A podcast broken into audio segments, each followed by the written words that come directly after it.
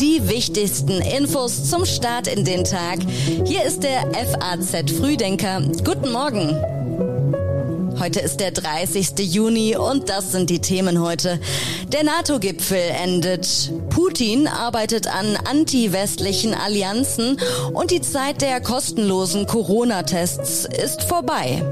Jetzt schauen wir noch ganz kurz auf die neuesten Meldungen aus der Nacht.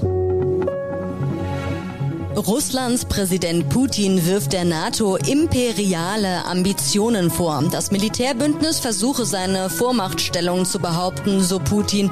Der NATO-Beitritt von Finnland und Schweden sei jedoch kein Problem, heißt es. Von den 53 Toten, die am Montag in einem Truck in Texas entdeckt wurden, waren 39 Frauen. Die Toten wurden gefunden, weil Arbeiter einen der wenigen Überlebenden um Hilfe rufen hörten. Die Opfer sind Migranten Piloten aus Lateinamerika. EasyJet und Verdi haben sich auf einen Tarifvertrag für Flugzeugcrews geeinigt. Sie werden künftig 8% mehr Gehalt bekommen. Cockpit- und Kabinencrews sollen auch Einmalzahlungen erhalten. Die Texte für den FAZ Frühdenker kommen heute Morgen von Redakteur Patrick Schleret. Ich bin Theresa Salentin. Schön, dass Sie heute mit uns in diesen Donnerstag starten. Heute endet der NATO-Gipfel in Madrid und das Bündnis wappnet sich für eine Konfrontation mit Russland. Zum Abschluss des zweitägigen NATO-Gipfels soll es heute um den Kampf gegen Terrorismus gehen. Auch die durch den Ukraine-Krieg ausgelöste Nahrungsmittelkrise und der zunehmende Einfluss Russlands und Chinas auf Afrika stehen auf der Tagesordnung. Schon gestern verabschiedete die NATO ein strategisches Konzept, in dem sie Russland als unmittelbarste Bedrohung für die Sicherheit der Verbündeten und für Frieden und Stabilität im euroatlantischen Raum einstuft. Die 30 Mitgliedstaaten beschlossen daher eine neue Truppenstruktur mit mehr als 300.000 Kräften in erhöhter Bereitschaft und eine weitere Verstärkung an der Ostflanke. Die Ukraine kann so lange auf uns zählen, wie es nötig ist. Das sagte NATO-Generalsekretär Jens Stoltenberg. Uh, Diese Kräfte werden von den einzelnen NATO-Mitgliedern bezahlt und organisiert. Sie werden in ihren eigenen Ländern stationiert, aber schon bestimmten Staaten und Gebieten zugewiesen und verantwortlich sein für die Verteidigung dieser Gebiete.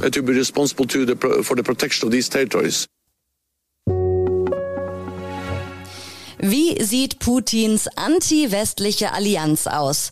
Der indonesische Präsident Widodo will im Ukraine-Krieg jetzt vermitteln und besucht heute Kreml-Chef Putin. Der arbeitet schon an anti-westlichen Bündnissen. Widodo versucht sich als Friedensvermittler im Ukraine-Krieg. Als Gastgeber des G20-Gipfels im November auf Bali hat er nicht nur Zelensky, sondern auch Putin eingeladen und der Kreml bestätigte seine Teilnahme. Ob in Präsenz oder Videoschalte blieb zunächst noch offen. Putin arbeitet daran, anti-westliche Bündnisse auf die Beine zu stellen. Seine erste Auslandsreise seit dem Überfall auf die Ukraine führte ihn nach Zentralasien. Gestern reiste er beispielsweise zu einem Gipfel der Anrainerstaaten des Kaspischen Meeres, Aserbaidschan, Iran, Kasachstan, Russland, Turkmenistan. Noch mehr Hoffnung richtet der Kreml aber auf die sogenannten BRICS-Staaten Brasilien, Russland, Indien, China und Südafrika. Nach dem russischen Überfall auf die Ukraine ist Putin bestrebt, das Format als anti-westlichen Aufbruch darzustellen und BRICS könnte wachsen. Argentinien und Iran wollen beitreten, heißt es. Der Verbrennerstreit geht weiter. Verkehrsminister Volker Wissing hatte ja diese Woche angekündigt. Die Bundesregierung hat sich darauf verständigt, dass Fahrzeuge mit Verbrennungsmotor auch nach 2035 neu zugelassen werden sollen, wenn sie nachweislich nur mit E-Fuels betrieben werden. So also die Position der Bundesregierung. Die Grünen feiern den Kompromiss der EU-Umweltminister zum Verbrenner als Erfolg, die FDP auch. Wie passt das zusammen? Von 2035 an sollen in der EU keine Neuwagen mehr zugelassen werden, die CO2 ausstoßen. So viel ist klar nach der Abstimmung der EU-Umweltminister in Luxemburg. Offen bleibt allerdings, wie der Kompromiss im Umweltrat konkret zu verstehen ist und warum ihn sowohl die FDP als auch die Grünen mit ihren gegensätzlichen Positionen als Erfolg feiern eine Hintertür. In Deutschland macht sich vor allem die FDP für E-Fuels stark, also synthetische Kraftstoffe, die mittels Strom aus Wasser und CO2 hergestellt werden. Sie finden Erwähnung im sogenannten Erwägungsgrund 9a.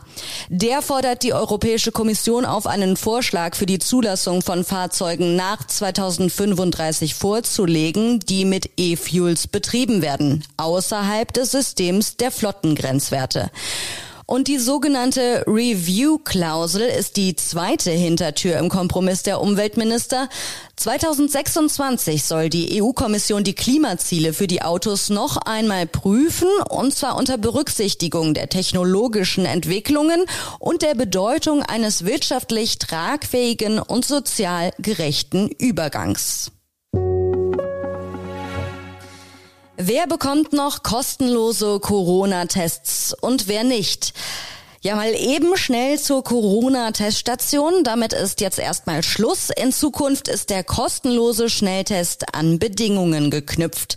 Von heute an gibt es die Gratis-Schnelltests nur noch für bestimmte Gruppen.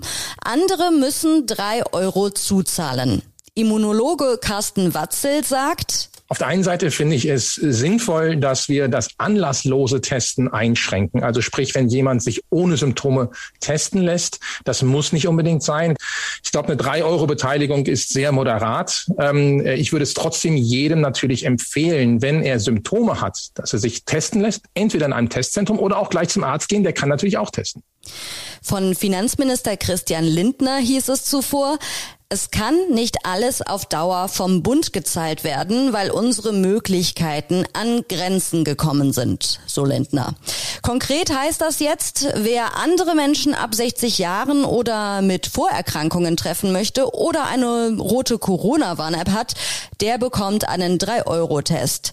Die Tests sind zum Beispiel auch für Konzerte in Innenräumen am selben Tag gedacht oder für Besucher von Familienfeiern, wobei es bei der Familienfeier naturgemäß natürlich schwierig werden dürfte, Gründe für den Test nachzuweisen.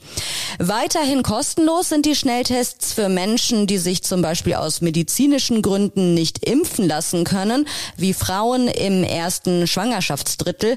Und wer nach einer Corona-Infektion einen negativen Test braucht, um wieder zur Arbeit gehen zu können, der muss auch nichts bezahlen.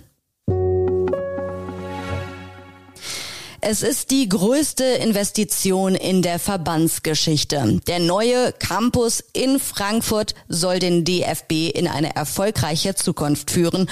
Heute wird der Campus offiziell eröffnet und das wird in Zukunft Training mit Skyline-Blick, sozusagen ein 15 Hektar Sahne-Grundstück. Im Jahr 2007 gab es den Anstoß für das Projekt. 15 Jahre später ist es soweit. Heute wird der Campus des Deutschen Fußballbundes auf dem Gelände der ehemaligen Galopprennbahn im Frankfurter Stadtteil Niederrad offiziell eröffnet. Der Baustart verzögerte sich über mehrere Jahre, weil der Rennclub als langjähriger Pächter versuchte, die Rückgabe des Areals an die Stadt auf dem Rechtsweg zu verhindern. Durchsetzen konnte sich am Ende der DFB mit all seinem politischen und wirtschaftlichen Einfluss. Mit Neben- und Folgekosten ist das Projekt 10 Millionen teurer geworden als die vom DFB-Bundestag genehmigten 140 Millionen Euro. Und zum Schluss schauen wir noch ganz kurz darauf, was sich im Juli ändert. Die Renten steigen im Westen um 5,35 Prozent, im Osten um 6,12 Prozent. Auch der gesetzliche Mindestlohn steigt zum 1. Juli und zwar auf 10,45 Euro je Stunde von bisher 9,82 Euro. Wer einen Vertrag im Internet abschließt, kann ihn in Zukunft einfacher kündigen, denn ab morgen gilt für sogenannte Dauerschuldverhältnisse die Pflicht zu einem Kündigungsbutton. Und nach mehr als 20 Jahren fällt die sogenannte EEG-Umlage weg, die Kunden über die Stromrechnung bezahlen. Experten erwarten dadurch zwar kein Sinken der Strompreise, aber zumindest eine Dämpfung des starken Anstiegs. Hermann Josef Tenhagen vom Verbraucherratgeber Finanztipp sagte der deutschen Presseagentur im Interview. Also eigentlich spüren alle was Positives, ohne dass sie es richtig spüren. Weil bei der EEG-Umlage ist es tatsächlich so, dass die Stromanbieter das alle weitergeben müssen. Wenn man jetzt einem Stromanbieter nachweisen könnte, dass er doch was eingesteckt hat, das wäre natürlich der Höhepunkt. Da müsste man den sozusagen auch mal durch die öffentliche Arena jagen. Und jetzt gibt es noch einen Hörtipp aus unserer Redaktion für Sie. Bei den Kollegen im FAZ Podcast für Deutschland geht es um Ex-NATO-Strategien. Erst der Anfang von Putins Krieg gegen uns, so heißt die Folge. Und von uns gibt es dann morgen wieder die wichtigsten Infos.